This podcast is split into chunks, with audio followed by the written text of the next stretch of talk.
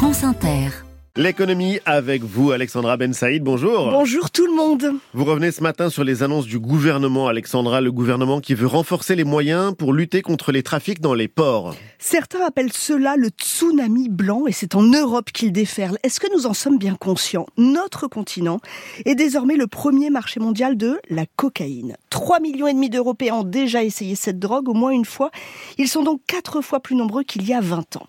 Alors il faut dire que depuis que le marché américain est saturé, les narcotrafiquants d'Amérique du Sud ont fait de nous, les consommateurs européens, leur priorité. La coca, elle est produite euh, en Amérique du Sud, hein, Pérou, Bolivie, surtout Colombie. Le kilo vaut là-bas 1000 euros, il est revendu 35 fois plus cher ici, c'est une bonne rentabilité. Le marché de la cocaïne est estimé par Europol à 7 milliards et demi, voire plus de 10 milliards d'euros. Et la logistique, elle est très simple. Pour arriver jusqu'ici, la drogue, elle fait comme le reste des marchandises à la surface de la planète. Elle passe par les mers pour l'essentiel. Les conteneurs ont bel et bien changé la phase du commerce mondial légal et illégale. Le résultat, c'est que l'offre de cocaïne est abondante. On a un seul baromètre, ce sont les saisies. Elles sont évidemment énormes dans les grands ports comme Anvers, Rotterdam.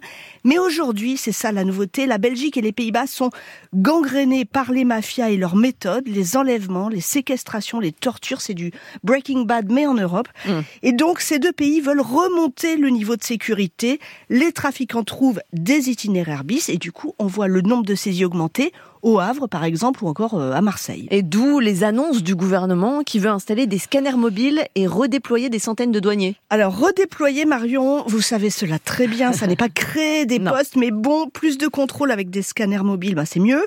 Le plan de formation des douaniers face à la corruption, c'est bien aussi. Ils y sont confrontés comme les dockers. La corruption, ça se passe comment? Bah, C'est 10 000 euros pour prêter un badge d'accès euh, au port, 50 000 pour déplacer un conteneur, 75 000 voire 100 000 pour faciliter sa sortie. Mais compte tenu de la taille de la menace, est-ce que la riposte de l'État est à la hauteur? C'est là où il faut lire l'excellente économiste spécialiste de l'économie criminelle, Clotilde Champérache. Elle a étudié le trafic de drogue dans les ports. Seuls 1 à 2% des conteneurs sont contrôler, euh, c'est ce qu'elle souligne, maximum 5%. Pourquoi Pourquoi? Bah Pour des raisons économiques. Les patrons des infrastructures se font une compétition terrible pour attirer le commerce à eux. La fluidité des marchandises, la vitesse à laquelle on dépote une cargaison, avec tout ce que ça comporte hein, dans les conteneurs, parmi les bananes, mmh. ça c'est un argument d'attractivité. Rotterdam dit un conteneur chez nous c'est traité en 6 secondes. Au nom de l'efficience économique, on a donc fait le choix de contrôler peu. Et Clotilde Champérache, elle pointe aussi la responsabilité du coût des ports, d'autres acteurs économiques également, hein. les services de messagerie cryptés. Il n'y a pas, contrairement à ce qu'on pense, d'un côté l'économie illégale et de l'autre côté l'économie légale.